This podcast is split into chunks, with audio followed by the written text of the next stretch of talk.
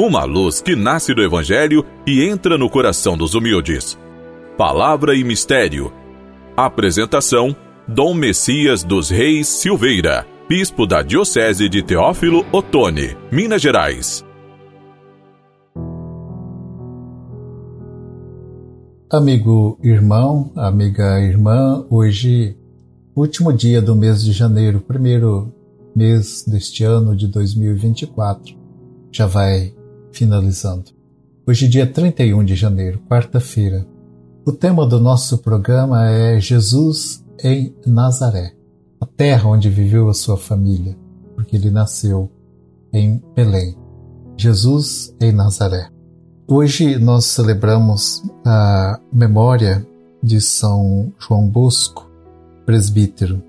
Dom Bosco, assim conhecido, Viveu dos anos 1815 a 1888. Grande apóstolo dos jovens, foi para eles pai e guia no caminho da salvação.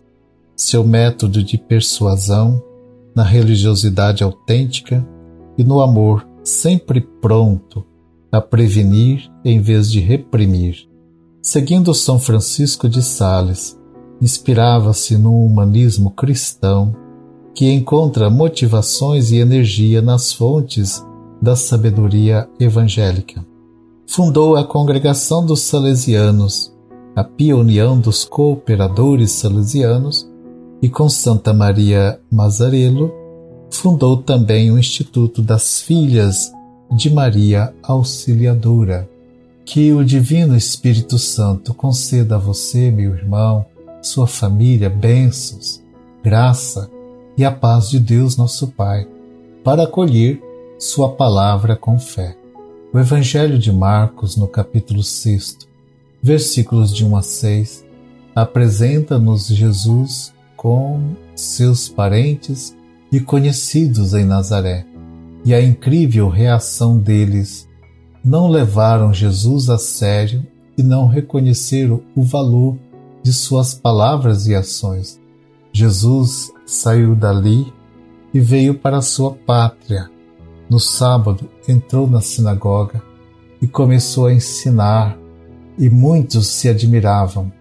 De onde lhe vêm estas coisas e estes milagres realizados por suas mãos? Não é ele o carpinteiro, o filho de Maria, irmão de Tiago, José, Judas e Simão? E suas irmãs não estão aqui junto de nós? Escandalizavam-se dele. Jesus dizia-lhes: um profeta só não é valorizado na sua terra, na sua parentela e na sua casa. Não pôde fazer nenhum prodígio, apenas colocou as mãos sobre alguns doentes. Jesus admirou-se da incredulidade deles. Os parentes e os conterrâneos de Jesus foram incapazes de reconhecer o Mestre. Tinham um preconceito. Jesus cresceu em Nazaré, trabalhou numa carpintaria, era pobre, marginalizado, como eles. Como poderia ser o Messias? O povo de Nazaré não valoriza a si mesmo e não acreditava nos seus valores. O preconceito impediu a experiência de fé. Jesus não pôde fazer nenhum milagre por causa da incredulidade do seu povo. Não acreditaram que ele era o Messias, o esperado de Israel, muito esperado. Jesus percebeu que estava sendo menosprezado. Eles admiravam a sabedoria dele, mas não podiam aceitar que alguém que havia se criado entre eles pudesse ensinar e pudesse fazer milagres. Jesus tornou-se uma pedra de tropeço para os habitantes de Nazaré e simplesmente por ser um deles, então não acreditaram nele. Jesus se admirou da incredulidade deles e lembrou que um profeta só não é valorizado em sua terra. Quais seriam os sentimentos e os motivos que lhes fecharam o coração? Talvez inveja, talvez ciúmes, desprezo, rivalidades familiares, históricas do passado. Pode ser. o que levou a fechar o coração, mas também vale perguntar-nos o que nos leva a fechar nossos corações.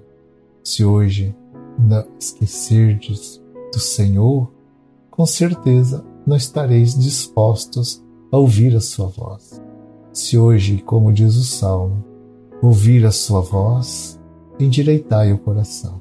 A atitude do povo de Nazaré é comum a todos nós. Nem sempre reconhecemos os méritos e as qualidades de nossos familiares, de nossos pais, irmãos e irmãs e dos companheiros de trabalho, sem uma abertura da mente e do coração. Não é possível receber a vida que a palavra de Deus quer nos trazer. Lembremos-nos das palavras de Paulo: o amor é paciente, tudo crê, é compassivo e não tem rancor.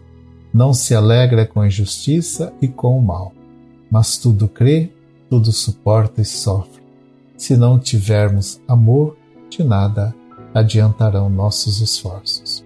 Amigo irmão, amiga irmã, o programa nosso está chegando ao final. Espero poder encontrá-los todos no próximo programa. Fiquem com a paz e a bênção do Senhor.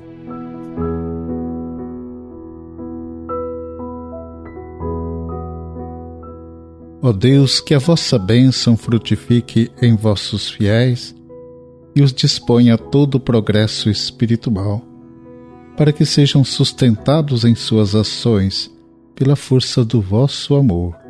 Por Cristo nosso Senhor. Amém. Abençoe-vos o Deus Todo-Poderoso, Pai, Filho e Espírito Santo. Amém.